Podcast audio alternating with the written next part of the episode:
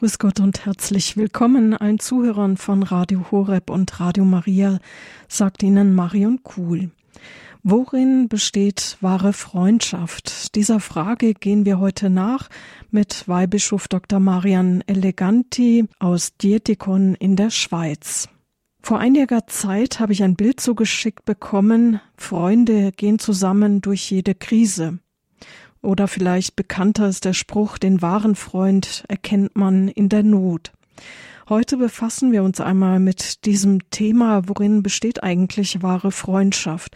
Und dazu ist bei uns Weihbischof Dr. Marian Eleganti aus Dietikon in der Schweiz, der sich damit besonders befasst hat. Grüß Gott, Herr Weihbischof. Grüß Gott, liebe Hörer und Hörerinnen. Grüß Gott, Marion. Dann freuen wir uns auf diesen Vortrag. Ja, ja, Freundschaft, liebe Hörer und Hörerinnen, ist ein sehr hoher Wert. Seit der Antike steht Freundschaft in hohen Ehren und wir alle wissen, wie wertvoll es ist, gute Freundschaft zu haben, zu pflegen und mit Freunden vielleicht sogar durch das ganze Leben zu gehen. Es ist schon so, Freunde sind da, wenn man sie braucht und Freunde stehen zu einem wahre Freunde, auch in schwierigen Zeiten, in Krisenzeiten. Schon die Heilige Schrift drückt eine sehr hohe Wertschätzung von Freundschaft aus, aus, vor allem in den Büchern, in den Weisheitsbüchern, Sprüche, Jesus Sirach, Weisheit, wo wir lesen, zum Beispiel in Sprüche 27, 9, Salböl und Räucherwerk erfreuen das Herz, so auch die Herzlichkeit eines Freundes aus innerer Überzeugung. Jesus Sirach 6,14, ein treuer Freund ist ein starker Schutz, wer ihn findet, hat einen Schatz gefunden. Oder ein treuer Freund ist eine Arznei des Lebens, und es werden ihn finden, die den Herrn fürchten. Also hier schon wird Freundschaft auch in Verbindung gebracht mit der Gnade, mit dem Heiligen Geist, mit der Liebe zu Gott, weil das das tiefste Band ist, das Freunde verbinden kann, auch die gemeinsame Liebe zu Gott. Und oft steht ja auch Gott am Ursprung einer Freundschaft, einer echten Freundschaft. Philosophen, Dichter, Mystiker haben zu allen Zeiten den Wert von Freundschaft hervorgehoben. Aber es gibt einen wichtigen Unterschied, auf den schon Franz von Sales zu sprechen kommt in der Philothea, aber die Unterscheidung hat eine lange Tradition, auch die Stoiker die antiken Philosophen haben sich natürlich mit Freundschaft auseinandergesetzt.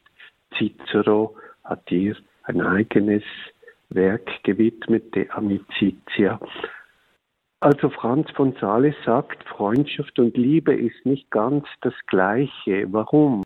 Weil die Liebe sich auf alle Menschen beziehen muss, aber Freundschaft kann sich eben nur auf wenige Auserwählte beziehen. Nach Franz von Sales kann man alle Menschen lieben, man muss sie sogar äh, wie sich selbst, den Nächsten lieben wie sich selbst. Aber man kann nicht mit allen Menschen Freundschaft pflegen. Nach ihm steht eine Freundschaft umso höher, je höher das Gut steht, dass die Freunde sich in ihrer Freundschaft austauschen. Zum Beispiel die Liebe zur Wahrheit, zur Philosophie, die Liebe zu Gott, der gemeinsame Glaube an Gott und die Förderung, die gegenseitige Förderung in diesem Gut. Und das macht eine Freundschaft zu einer erlesenen Freundschaft. Also eine Freundschaft bezieht sich auf auserlesene Menschen, während die Liebe sogar die Feinde umfassen soll im christlichen Boot der Nächsten und der Feindesliebe. Nicht jede Liebe ist Freundschaft. Erstens kann man lieben, ohne wieder geliebt zu werden. Dann ist das Liebe, nicht aber Freundschaft, die in der gegenseitigen Liebe besteht. Ohne Liebe von beiden Seiten, schreibt Franz von Sales weiter in Philotia, gibt es keine Freundschaft. Zweitens müssen sich die Liebenden dieser gegenseitigen Liebe bewusst sein. Denn wüssten sie nicht, dass ihr Gefühl erwidert wird, so wäre dies wieder nur Liebe und keine Freundschaft. Drittens muss irgendeine Art der Mitteilung zwischen ihnen bestehen als eigentliche Grundlage der Freundschaft. Also hier beschreibt Franz von Sales ein paar wichtige Aspekte. Also die Liebe muss gegenseitig sein. Freunde lieben sich gegenseitig. Sie gefallen einander. Sie sind ebenbürtig. Also in einer Freundschaft müssen auch beide Seiten gleich stark sein. Es kann nicht der eine nur geben und der andere nur nehmen. Es müssen sich zwei Partner gegenüberstehen, die in dem, was sie einander geben, ungefähr gleich stark sind. Und sie müssen natürlich um diese äh, Freundschaft, um diese Liebe wissen gegenseitig und diese Freundschaft wollen. Man erklärt ja oft auch eine Freundschaft oder man, man, ähm, man äh, kündigt sie auf. Und dann muss eine Mitteilung geschehen. Man teilt sich etwas Wertvolles gegenseitig mit. So wie Jesus auch die Freundschaft definiert, wenn er sagt, ich nenne euch nicht mehr Knechte, sondern Freunde, denn ich habe euch alles mitgeteilt vom Vater, was er selber lebt, was ihm wichtig und wertvoll war und er hat uns in seine Vertrautheit und Intimität mit dem Vater hereingenommen, zugelassen. Das ist Mitteilung. Also Freunde teilen sich auch ihre tiefsten Gedanken mit und ihre tiefsten Gefühle und Nöte und Ansichten. Und sie vertrauen darauf, dass der Freund sie mit Diskretion aufnimmt und auch beschützt, dass er äh, das Geheimnis wahrt, dass er nicht Dinge ausposaunt, die ihm im Vertrauen vom Freund oder von der Freundin mitgeteilt wurden. Das ist sehr wichtig. Also auch die Mitteilung gehört dazu. Klassischerweise unterscheidet Franz von Sales die Liebe des Wohlwollens und die Liebe des Wohlgefallens. Das sind zwei Dimensionen in der Liebe. Äh, ich liebe etwas, weil es mir gefällt. Und ich liebe etwas, weil ich ihm wohl will. Und da sehen wir, natürlich kann ich an einem unsympathischen Menschen oder an einem lästigen Menschen oder an einem Feind nicht unbedingt ein großes Wohlgefallen ihm gegenüber fühlen. Aber trotzdem muss ich ihm geben, was ihm zusteht, was er braucht, ihm helfen, einen schwierigen Menschen ertragen. Das ist ja auch ein Werk der Barmherzigkeit und, und einen Feind lieben, mit der Liebe des Wohlwollens, mit der Liebe des Wohlgefallens, mit welcher ja auch positive Emotionen verbunden sind, Wohlfühlen, Wohlgefallen, das kann sich nicht auf alle Menschen beziehen. Deshalb ist die Liebe des Wohlwollens, äh, diese christliche Liebe, wie Saint-Exupéry sagt, auch die schwierige Liebe und die ist universal, aber die Freundesliebe des Wohlgefallens, der Freund gefällt mir, ich schätze an ihm viele Eigenschaften, Charakterzüge, sein Aussehen, seine, seine Bildung und so weiter, seine Begabungen. Äh, diese Liebe des Wohlgefallens ist eben exklusiv. Sie bezieht sich auf die wenigen Freunde. Jetzt schreibt Antoine de Saint-Exupéry, nicht das Leben ist schwer, sondern die Liebe. Die Liebe, die sich in ihrem vollen Umfang betätigt. Diese Religion der Errettung. Ich meine die wahrhaft christliche Liebe, nicht jene leichtfertige Sympathie, die brave Herzenszärtlichkeit oder die angeborene Menschlichkeit, nein, das wirklich bis ins Blut hinein sich selbst vergessen, die reine Selbsthingabe im Geiste, mit der man im Feind so lange nach dem Freund sucht, bis er dazu wird. Diese schwere Liebe, das ist die tapfere, die wahre Liebe. Nun, es wechselt natürlich auch in einer Freundschaft äh, die Phasen ab. Es kann auch einmal eine, ein Zerwürfnis geben, eine Meinungsverschiedenheit, eine Kränkung, oft unbeabsichtigt, wo dann eben das Wohlgefallen sozusagen im Keller ist, also wo ich keine Freude habe am anderen, wo er mir wehtut oder missfällt. Und auch da liebt ja ein echter Freund den Freund weiter. Er erträgt auch seine Fehler, die er sieht. Also gehört doch auch wieder die Liebe des Wohlwollens auch zur Freundschaft. Ich kann nicht nur Freund sein, solange der andere mir gefällt und in mir nur positive Emotionen weckt.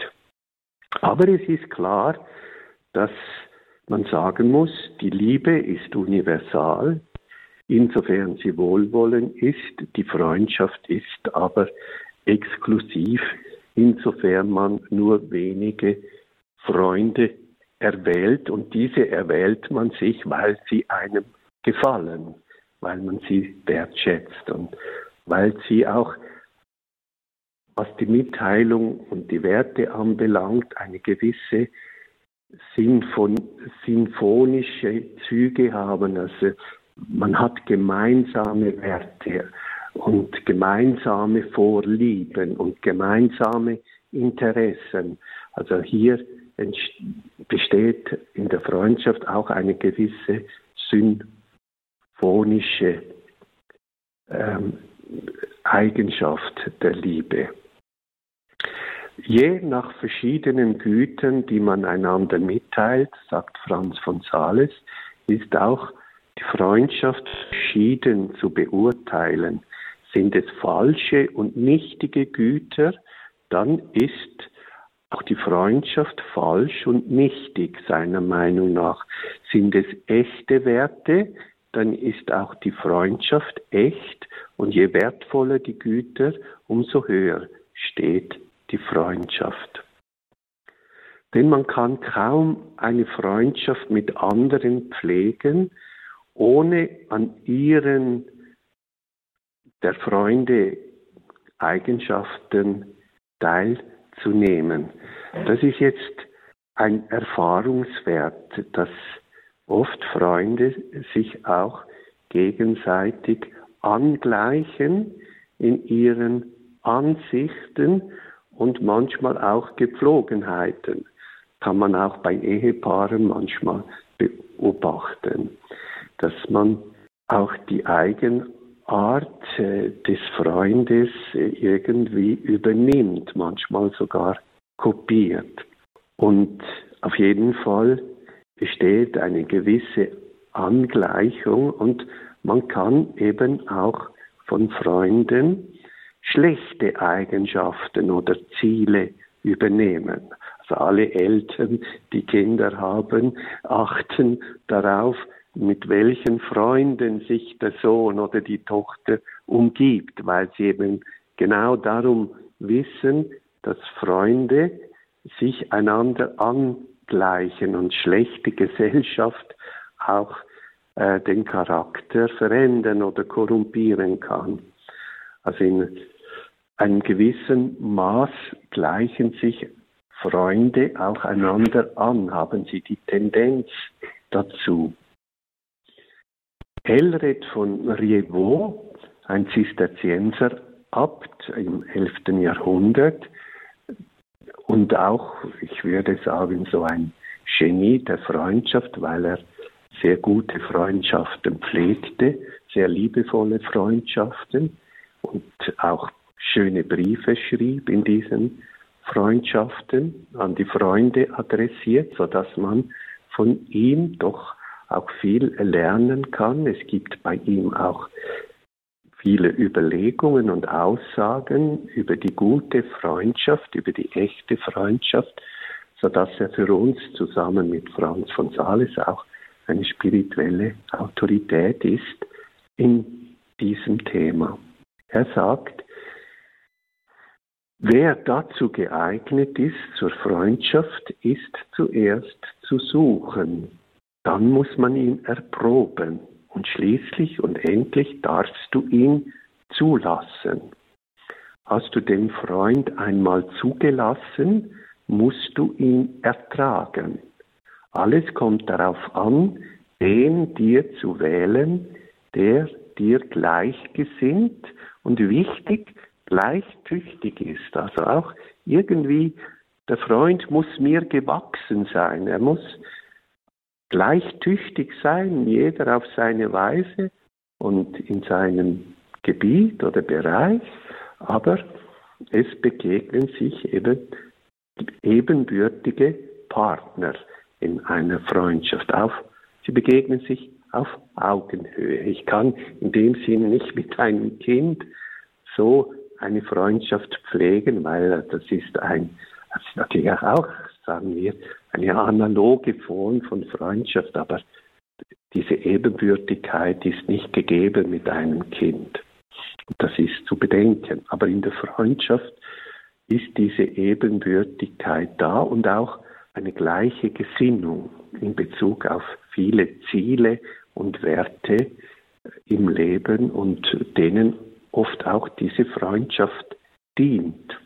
Was ist also zu prüfen? Also man soll nicht einfach leichtfertig Freundschaft schließen, sondern eine Freundschaft muss wachsen und sie wächst eben auch in Prüfungen. Sie muss geprüft werden nach Elred. Man soll prüfen die Treue, damit du ohne Bangen dich und deine Pläne ihm anvertrauen kannst. Also muss mich auf meinen Freund oder Freundin verlassen können. Da muss ich prüfen die Absicht. In der Freundschaft suche er nichts anderes als Gott und das natürliche Gute in dir. Also natürlich äh, können auch Menschen, die nicht so religiös sind und glauben, gute Freundschaft pflegen, aber dann pflegen sie eben doch äh, das natürlich Gute, Schöne und Wahre. Und ihre Freundschaft ist darauf ausgerichtet. Und bei uns ist es natürlich im tiefsten, habe ich Gott im Sinn bei allem, was ich tue. Und ist doch im tiefsten auch Gott der Grund einer Freundschaft, einer Beziehung, der tragende Grund, warum diese Beziehung besteht, warum sie eine Freundschaft ist und auch das Ziel, worauf die Freundschaft ausgerichtet bleibt. Und das ist für uns natürlich Gott beziehungsweise Christus, wie Elred einmal sehr schön definiert in seinen Freundschaften. Wir werden später noch einmal dazu kommen. Er sagt, ich und du und wie ich hoffe und auch glaube, Christus als Dritter zwischen uns.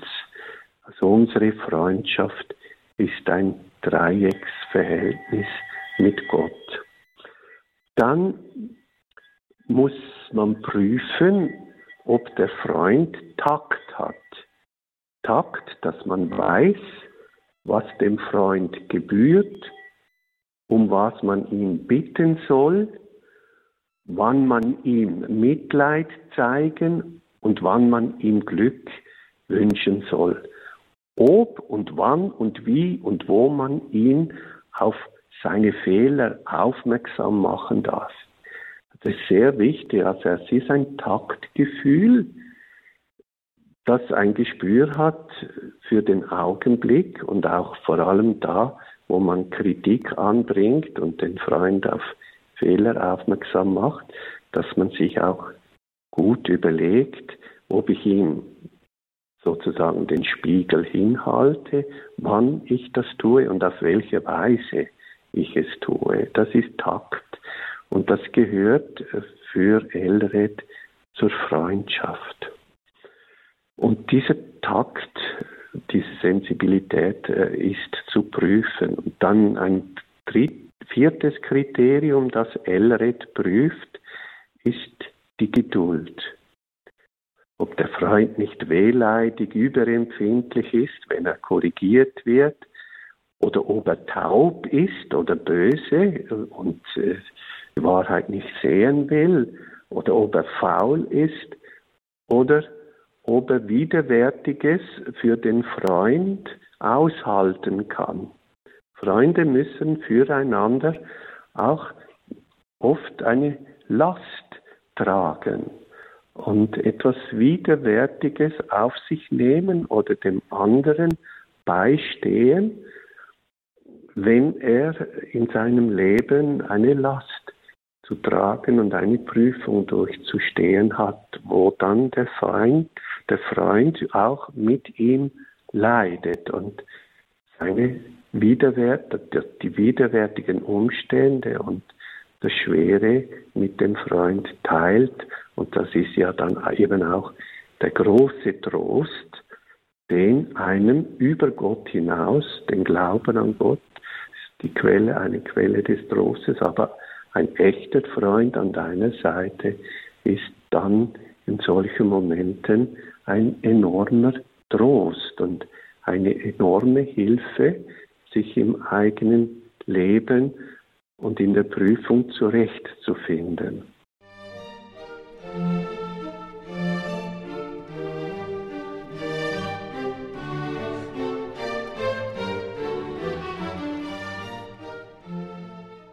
Bei Radio Horeb befassen wir uns heute mit Freundschaft.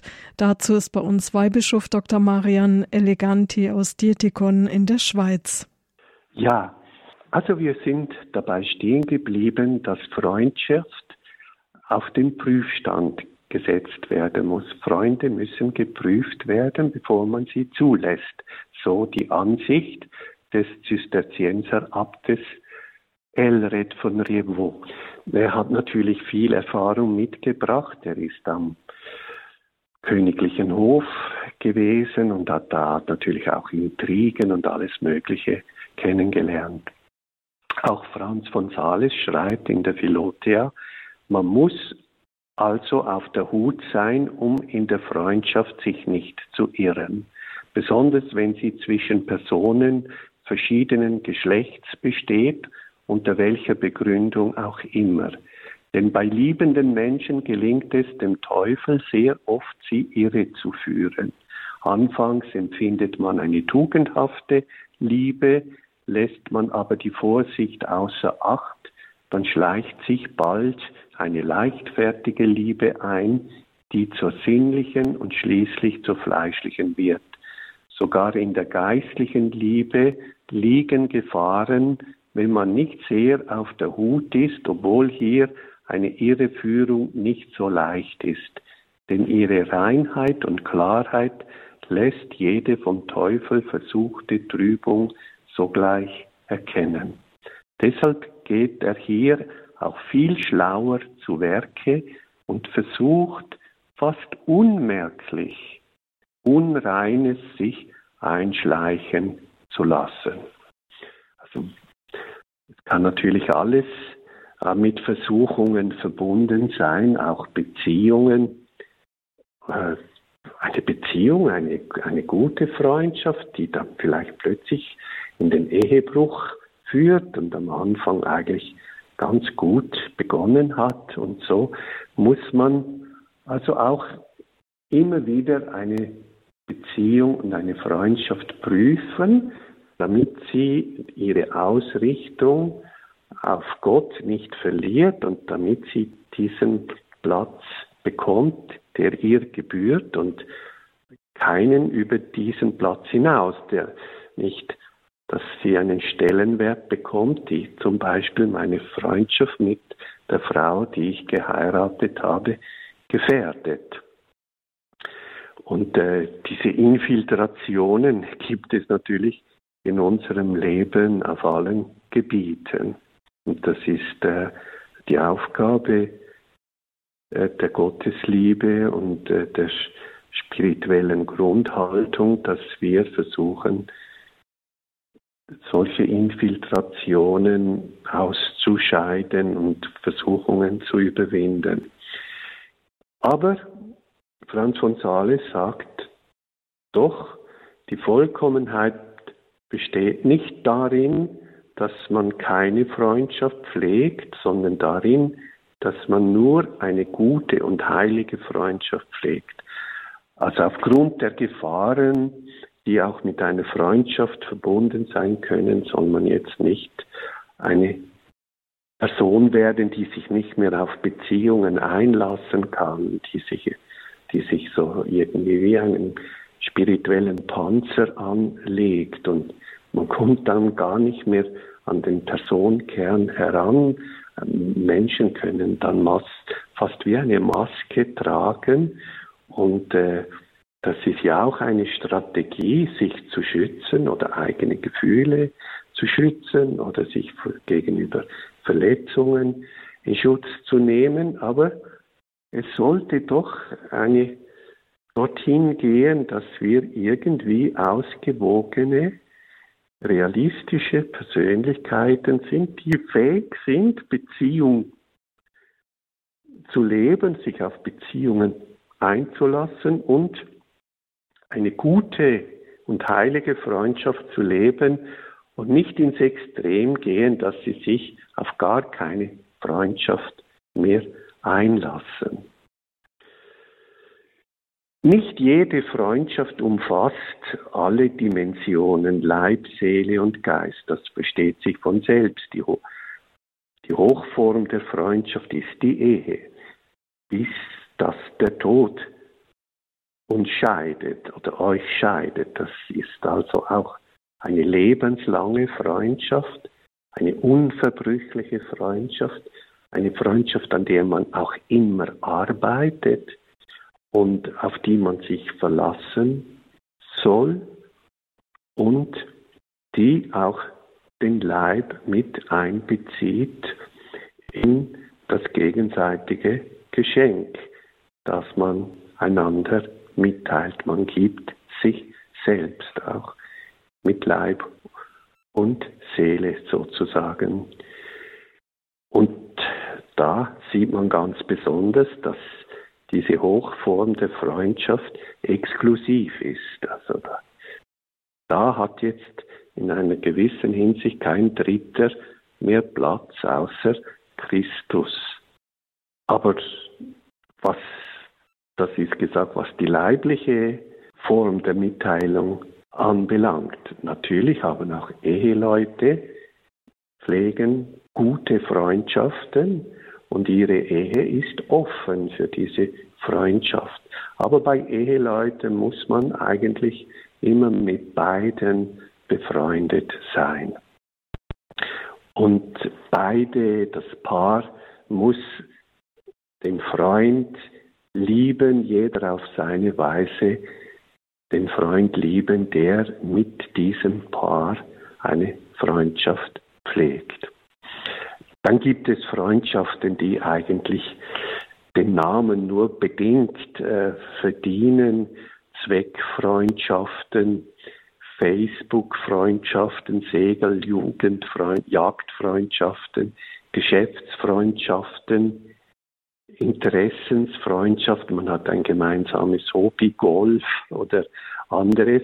Und da merkt man auch, auch bei den Geschäftsfreundschaften, dass sobald der Grund wegfällt, der eigentlich das eigentliche Motiv ausmachte, warum diese Freundschaft entstanden ist oder auch bestand während einiger Jahre, äh, war das Geschäft. Man hat miteinander geschäftet und es kann sein, dass wenn wir dann aus diesem Kontext aussteigen, dass plötzlich diese Beziehungen nicht mehr da sind. Äh, oder mit der Zeit sich verlieren, an Attraktivität, an Bedeutung verlieren. Andere sind über das Geschäft hinausgegangen, auch auf der Beziehungsebene. Und solche Freunde bleiben einem dann auch nach einer Veränderung des Kontextes. Aber eben viele sind vorübergehend und verlieren dann das Motiv, warum sie bestehen. Und das sind dann eigentlich nicht die Freundschaften, die wir jetzt meinen in diesen Ausführungen. Denn wir meinen doch sehr tragfähige, ja lebenslange Freundschaften. Der heilige Hieronymus ging sogar so weit zu behaupten, dass eine Freundschaft, die aufhört, niemals echt war. Das ist vielleicht ein bisschen zu stark ausgedrückt, weil man kann doch echte, aufrichtige Gefühle und Interessen einander entgegenbringen, aber eine tiefe, wahre Freundschaft, die in Gott gelebt wird, die hört eigentlich auch nicht auf, die geht nicht vorüber. Und Franz von Sales betont, dass dazu eben auch beide Seiten gleich stark sein müssen. Eine Freundschaft kann nicht von Dauer sein, wenn der eine alles gibt und der andere alles nimmt. Also wenn, wenn da ein gewisser Egoismus am Werk ist, äh, dass man vom Freund profitiert, aber selber sich nicht wirklich investiert, dann kann es ja auch keine echte Freundschaft sein. Und das hat etwas sehr Frustrierendes, wenn das Menschen in einer Beziehung, in einer Freundschaft merken. Jetzt kommen wir zu einer weiteren Unterscheidung, die ich beim, bei Dietrich Bonhoeffer gefunden habe in seinem Buch, wo er über das gemeinsame Leben schreibt, das Gemeinschaftsleben. Die Unterscheidung ist aber grundsätzlich biblisch, weil schon Paulus unterscheidet einen pneumatischen Leib, Soma, Soma pneumatikos und einen, einen, äh, einen fleischlichen, psychischen Leib, also das Sterbliche, das Psychische und das Unsterbliche, Geisterfüllte das, was auferweckt wird und das andere, was vorübergehend ist, was verwest. Und dieser Unterschied zwischen psychisch und pneumatisch, diesen Unterschied wendet Dietrich Bonhoeffer auf Beziehungen an. Dann nennt er pneumatisch geistlich, spirituell, pneumatisch ist geisterfüllt, geistlich und spirituell, das heißt vom Heiligen Geist, inspiriert und geformt und auch irgendwie durchdrängt vom Geist Gottes. Und das andere wäre dann psychisch, also das ist dann für ihn mehr so das natürliche, triebhafte, ähm, in in der Beziehung oder in der Liebe oder in den Emotionen, im, im Gefühl. Es gibt ja auch die Unterscheidung traditionell zwischen Eros, erotisch, sinnlich, sexuell und Agape, Caritas, Liebe.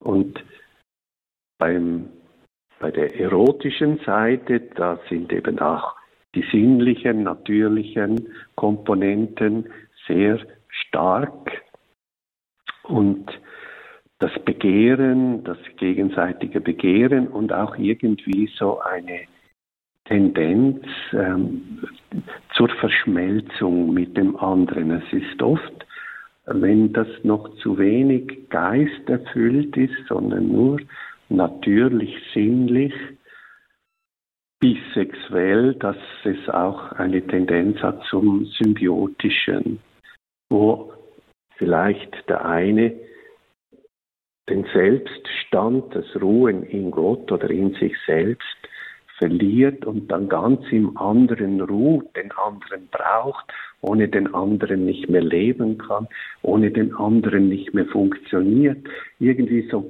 total von der Gnade des anderen abhängig ist, ob er mir zulächelt, ob er auf die Gefühle eingeht oder nicht eingeht.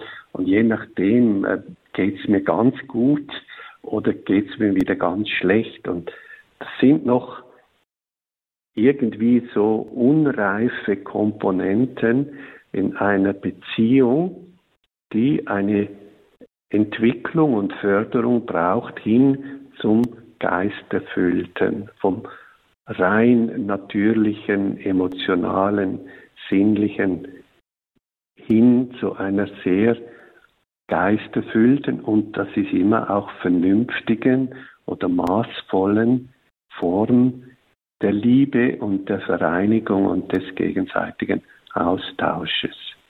Das ist ja auch, wenn einer Macht ausübt über den anderen, dann entsteht ja auch eine gewisse Symbiose. Der andere unterwirft sich immer oder nimmt sich immer zurück und der andere breitet sich aus und übt äh, so eine gewisse Dominanz aus über den Partner und das ist äh, nicht gut, wenn es zu so einer Konstellation kommt. Der leidenschaftliche Eros ist bei vielen Menschen die Initialzündung für eine Freundschaft oder für eine Ehe, die dann ein Leben lang dauern kann. Aber im Lauf der Zeit kommen doch noch andere Komponenten äh, dazu, die eben dann der Liebe des Wohlwollens entspringen und die Treue bedeuten und die auch immer eine Entscheidung beinhaltet und die Treue zu einer äh, getroffenen Entscheidung. Es entspricht der Erfahrung, dass man sich an Gefühle und Beziehungen gewöhnt, dass auch die sexuelle Anziehung mit der Zeit nachlässt und es deshalb weitere Quellen braucht, um eine Freundschaft lebendig und in der Liebe dynamisch zu erhalten. Diese Quelle ist für uns das Sakrament und das Gebet, der Glaube, die Beziehung zu Christus, die Liebe zu Gott. Seelische, also psychische Liebe liebt den anderen um seiner selbst willen, meint Bonhoeffer, während die geistliche, geisterfüllte, pneumatische Liebe den anderen um Gottes Willen liebt und um Jesu Willen und in Gott liebt und deshalb auch viel mehr Ressourcen hat, äh, um Frustrationen zu tragen oder zu überwinden. Das Psychische ist eher geneigt, symbiotisch, anhänglich, vereinnahmend und eifersüchtig sich zu gebärden, während das geisterfüllte, pneumatische in der Liebe uns innerlich frei und uns selbst sein lässt und eine gewisse Freiheit bewahrt, weil man in Gott ruht und nicht einfach im Geschöpf in der Beziehung. Eine psychische Liebe kann nach Bonhoeffer den Feind nicht lieben, eine pneumatische, geisterfüllte Liebe kann aber eben auch den Feind lieben im Sinne der Unterscheidung zwischen der Liebe des Wohlwollens und des Wohlgefallens. Also die geistliche Liebe ist nach Bonhoeffer ein Dreiecksverhältnis und sie basiert nicht nur auf dem Gefühl allein, sondern auch auf der Konkordanz in Bezug auf Werte, Interessen und in Bezug auf die Beziehung zu Gott. Elred beginnt seine Ausführungen über die Freundschaft mit den Worten, jetzt kommt dieses schöne Zitat, ähm, hier sind wir beide, ich und du, und ich hoffe, als Dritter ist Christus bei uns. Das gibt natürlich der Freundschaft noch einmal eine ganz neue Basis, ein ganz neues Fundament und eine Tragfähigkeit, die nicht nur vom Gefühl abhängt oder vom Wohlgefallen und auch nicht von den Gütern, die man sich gegenseitig schenkt, also von denen man profitieren kann oder eben nicht profitiert, sondern es hat eine ganz, ein ganz anderes Fundament. Gott will diese Freundschaft, Gott gefällt diese Freundschaft und Gott ist der tiefste Grund, warum diese Freundschaft überhaupt existiert. Geistliche Freundschaft bleibt ein Dreiecksverhältnis mit Gott oder mit Christus und hat ihren tiefsten Grund darin. Eine Freundschaft wird in dem Augenblick zu einer geistlichen Freundschaft, wenn sie auf Gott ausgerichtet wird und nicht in erster Linie nur die gegenseitige Freude aneinander zum Inhalt hat. Christus erweist sich als ihre Mitte und als ihr Ziel und ihr tiefstes Motiv. Die Freundschaft mit Gott ist natürlich auch die einzig sichere. Also die Freundschaft mit Gott ist eine unerschütterliche. Die Freundschaft mit Christus wird von Christus her nie verletzt oder aufgekündigt. So lebt in jeder echten Freundschaft ein Funke Ewigkeit, etwas Göttliches. Aber wie alles Göttliche ist es in dieser Welt gefährdet. Es kann zerbrechen. Auch eine Freundschaft kann zerbrechen oder noch eingekleidet sein in viele Unvollkommenheiten, die wir mit der Zeit überwinden müssen. Zur wahren Liebe gehört auf eine gesunde Weise immer das Sterben des eigenen Egos. Das heißt also, es gehört zur wahren Liebe eine Selbsttranszendenz. Auch in der Freundschaft eine Fähigkeit, über sich selbst hinauszugehen und darin Christus nachzuahmen. Franz von Sales schreibt, wie schön ist es auf Erden so zu lieben, wie man im Himmel lieben wird und zu lernen, einander auf dieser Welt so herzlich verbunden zu sein, wie wir es in der anderen in Ewigkeit sein werden. Diese Liebe muss man lernen. Elred schreibt, als ich noch ein Kind war und zur Schule ging, erfreute ich mich bei meinen Kameraden größter Beliebtheit. Ich schwankte zwischen Tugenden und Lasten hin und her, die diese Altersgruppe jeweils auszuprobieren pflegt.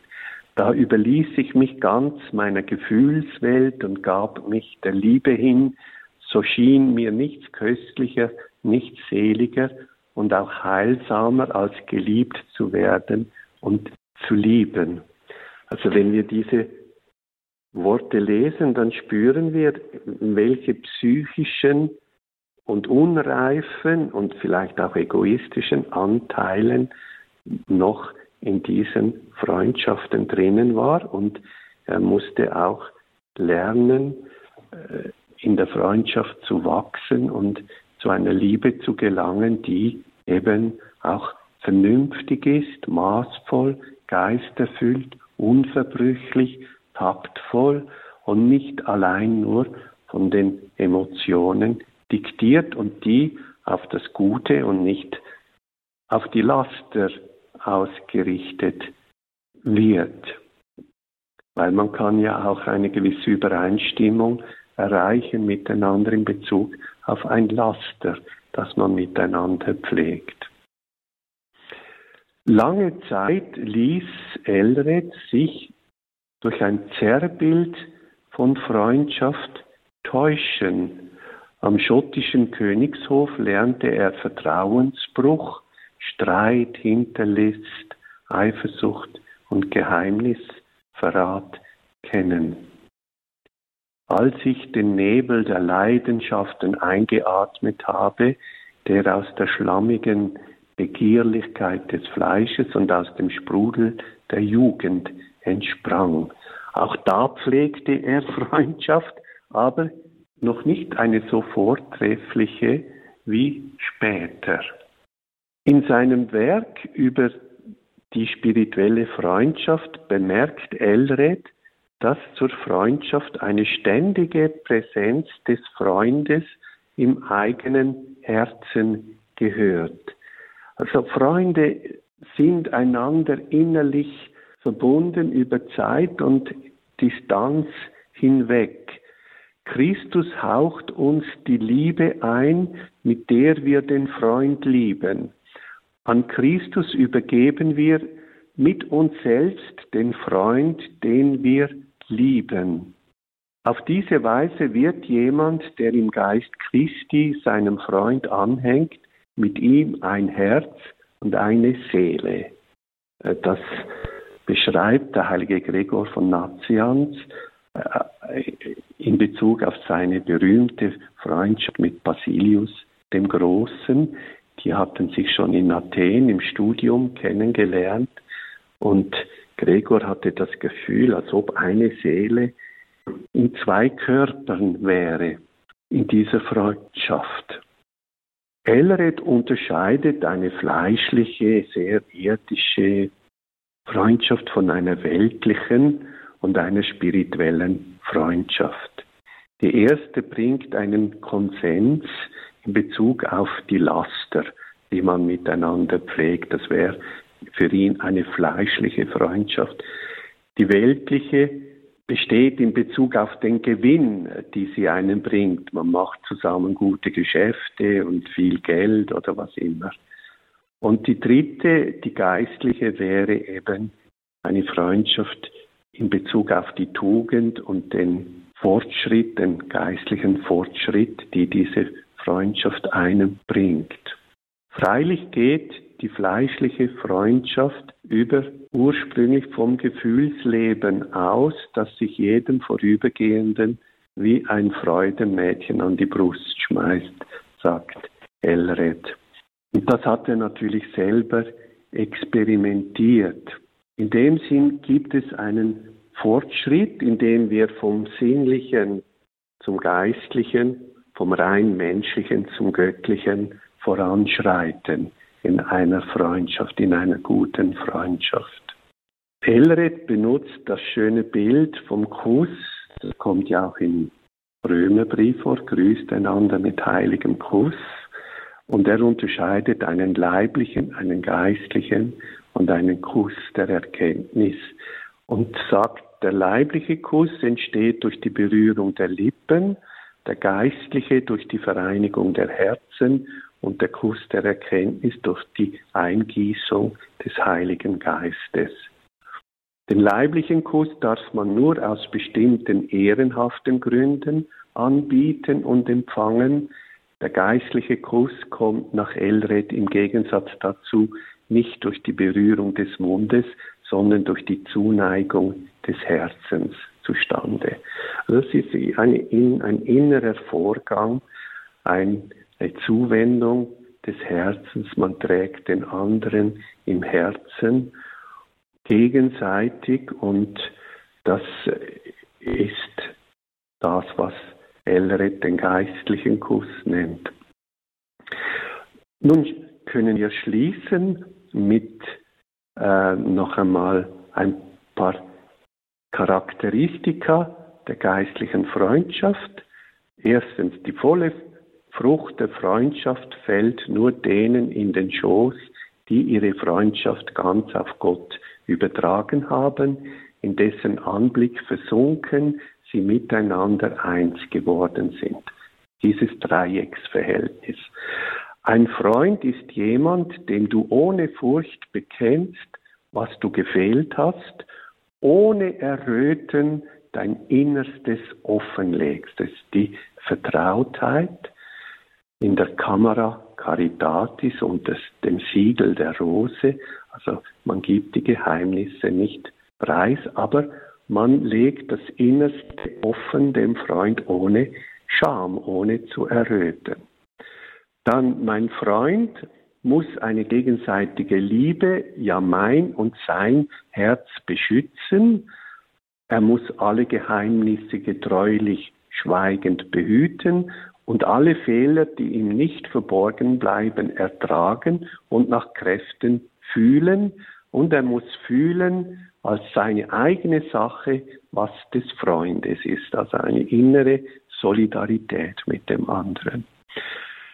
Freundschaft hat vier Merkmale, Liebe, Anhänglichkeit, Verlässlichkeit und Vertrautheit. Wichtig sind die Übereinstimmung in allen göttlichen und menschlichen Dingen. Und zum Schluss, das Gift für die Freundschaft ist der Argwohn, die Eifersucht. Über den Freund soll man nie Schlechtes denken, nie Schlechtes glauben und nie solchem Gerede zustimmen.